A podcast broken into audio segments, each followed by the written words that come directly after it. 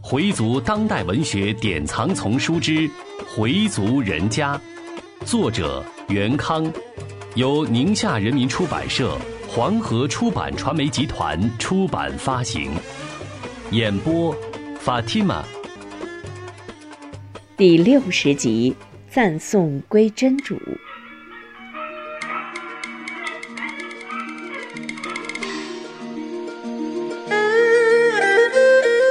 少元躺下后一直没睡着，他想的就特别多，甚至很多陈年旧事都给翻腾出来了。四十多年前，他只是一个普通的回族青年，新中国的诞生给他的生活增添了希望，也萌生了新的想法。他清楚地记得，北平解放时，他和许多青年一起去大街看解放军的队伍，还参加过清理城市垃圾的劳动。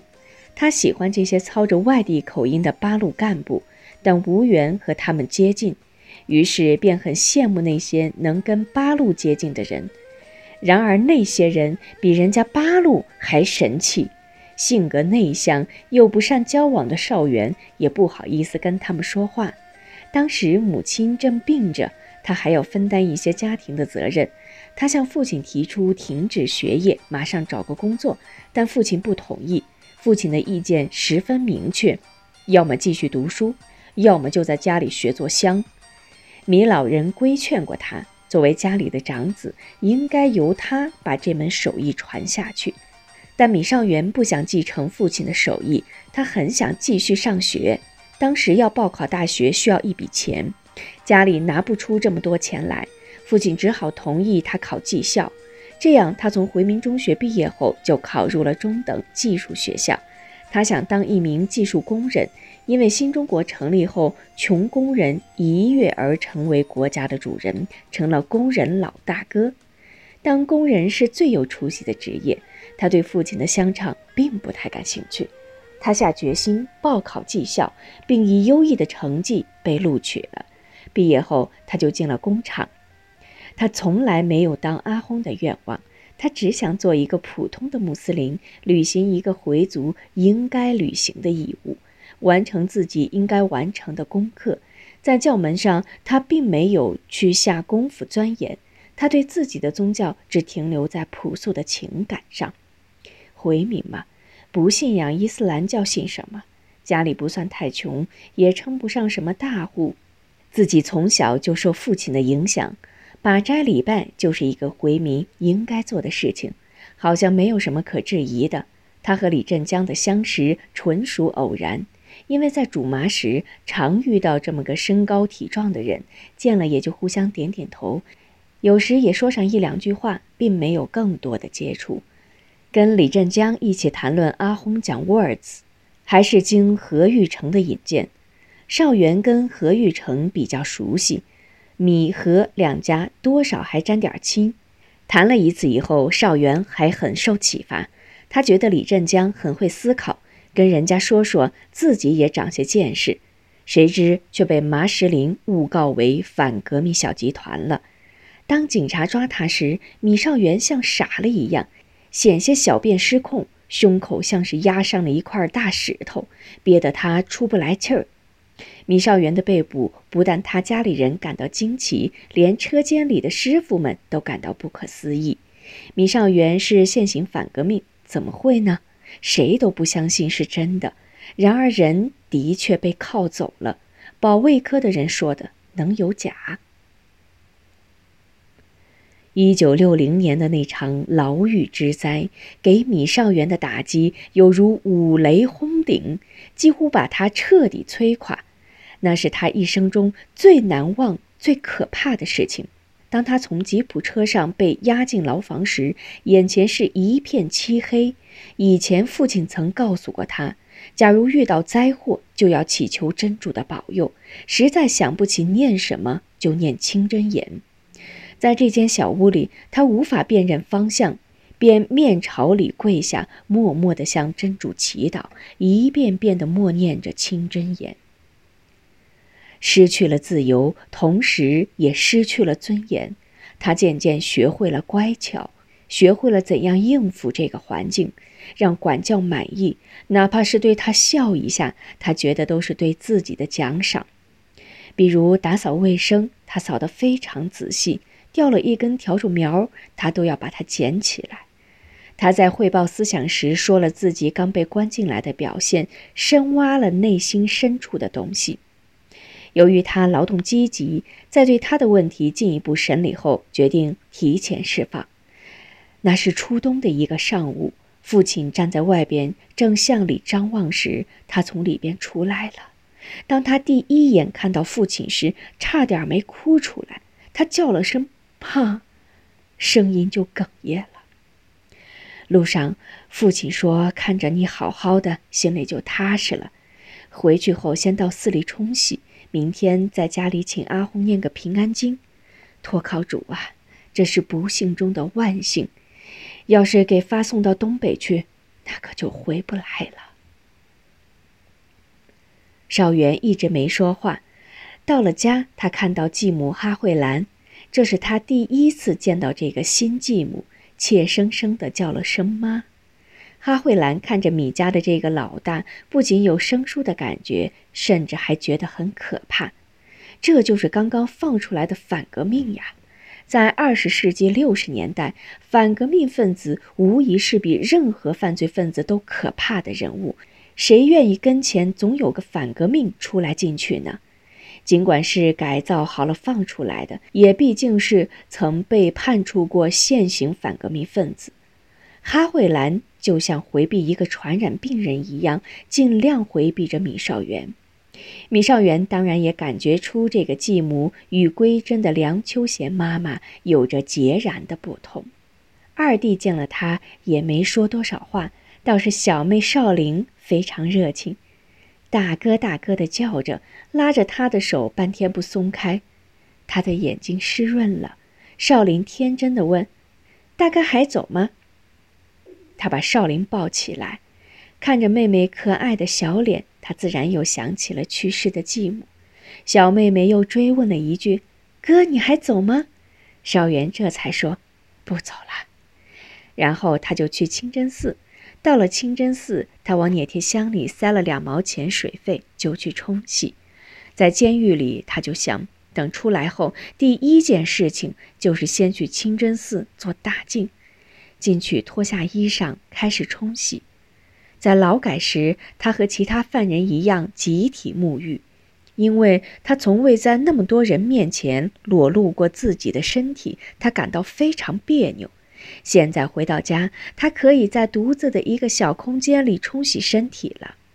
他按照洗大净的顺序一步一步地进行：镜下、漱口、呛鼻，最后打开上面的喷头，一股清水从头上冲下来，流过前胸，流过肚脐，流过大腿、小腿。他感到十分的爽快。冲洗完毕，出了水房，他又来到大殿的门口。门开着，但他没有进去。抬头看见里面悬挂着的清真言，他默默地念叨着：“只感主，米少元回来了。”只感主。他面对着大殿，一肚子的委屈都涌到了嗓子眼儿，禁不住流下了两行热泪。幸好四周没有任何人，他急忙擦去眼泪，没敢多停留，就直接回家了。路上他怕见到熟人，一路都是低着头走。到了家，打开抽屉，取出继母梁氏的照片，仔细的端详，泪水禁不住又流下来了。他决定明天一早去趟西北望回民公墓。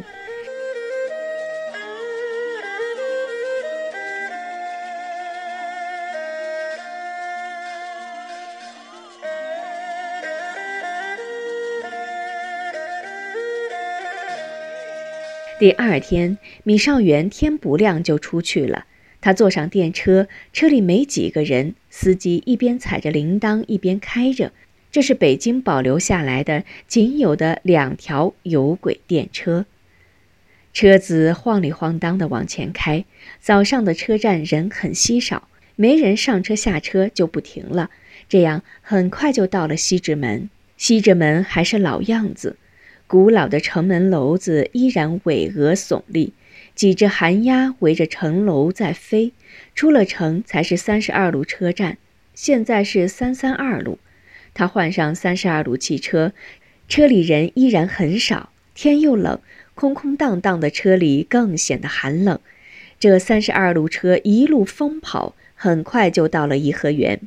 他再换成四十六路汽车，这趟车半小时才一次，车又破又小，车门是用手拉的。汽车沿着颐和园北路向西北驶去，路两旁是光秃秃的白杨，路边是枯草败叶。汽车像一头疲惫的老牛，载着一车人，慢腾腾地从一个站驶向下一个站。到了回民公墓，他独自向坟地走去。他没有来过这里，也没找人打听，一个人在坟地里转。西北望回民公墓是二十世纪五十年代初由市民政局专门为回民建的墓地，南面是山，东西两边都是庄稼地。现在是初冬，四面空空荡荡的，没有一点生气。他没用多少时间就找到了继母梁秋贤的墓碑。他用手拂去墓碑上的尘土，站在墓前，郑重地诵着《古兰经》。他的声音很低，但句句清楚。诵完经，他站在墓碑前，默默地肃立了好久。他在心里对故去的继母说：“妈妈，我来看您了，我来看您了。”他再也尝不到秋姨继母做的葱花饼了。再也听不到那热乎的话语了，但秋姨的音容笑貌依然浮现在脑海里。此后，每到继母梁秋贤的周年时，他都要到西北望来一次。结婚后，他和妻子来过；有了第一个儿子，他带着儿子满月时的照片来过；有了学会后，他带着儿子儿媳和小孙女儿来过。有时，他跟父亲一起来。有时他就一个人来，跟父亲来时，父亲总是要跟他讲讲继母生前的一些事。文化大革命里的那些墓碑都被破四旧了，直到九十年代初，他又给继母立了一块碑，在碑文上刻下他、邵恒和邵玲的名字。父亲归真后，他就想把继母的坟迁到鲁井回民公墓。但继母哈慧兰不同意迁，邵丽和邵英也不同意迁，邵元只好作罢。虽然被放出来了，但他还被街道监管着。每年的五一或十一，街道都来人关照他，他也很自觉。每逢这些日子，他都把自己关在家里，整天不出门。这样一直到八十年代初，他都没再去过清真寺。他不敢去，也不敢打听老何和李振江的消息。他就是干活、挣钱、吃饭、睡觉，直到和丁宝香结婚，邵元才找回家庭的温暖。他和丁宝香的婚礼也非常简单，街道工人给他们送了一对花瓶和一个洗脸盆儿。当时的情况也不能请阿红鞋一扎布，新房也没怎么布置。两床新被子，一个新式木床，一张二梯桌和两个小方凳，就是他们的全部家具。很会过日子的丁宝香把自己的小家调理得很温馨。开始，邵元还有些自卑感，觉得自己在政治上有污点。老丁家没有嫌弃自己，这已经很知足了，还能挑人家长得好不好，会过日子就成。邵元每月开了支，就给老岳父买几两茶叶；入冬后再给老人和小舅子添件衣服。钱用自己的，布票是老人的，老人自己的布票、棉花票、点心票等等，都由丁宝香负责保管。那个时代，各种票证很多，老人有时闹不清，也经常出错，丁宝香就把老爷子的一切票证都揽在自己手里。有了佩东后，邵元就把户口分出去了，自己家的票证和娘家的票证都由他统一支配。米少元只管去挣钱，买东西的事儿都交给妻子。他给老岳父花什么钱都舍得，比妻子大方。老丈人每次见他们提着大包小包来看他，就说：“主啊，买这么多东西呀，我们爷儿俩哪能吃得完呢？”岳父家虽然很破旧，却让他觉得比在自己家还温暖。米尚元在文化大革命中也没遇上什么麻烦。红卫兵闹得最凶的时候，丁家老爷子亲自把他安置在乡下躲了几个月。好在没人找过他。在那让人恐怖的日子里，他祈求真主，祈求这场灾难早点过去。他也一直在为李振江担心。假如李振江因为他的那些胡编乱造而受到加倍的惩罚，那将是他米少元一生都不可饶恕的罪过。他必须为此付出代价。每次想到这些，他就痛心疾首，深感自己愧对一切人。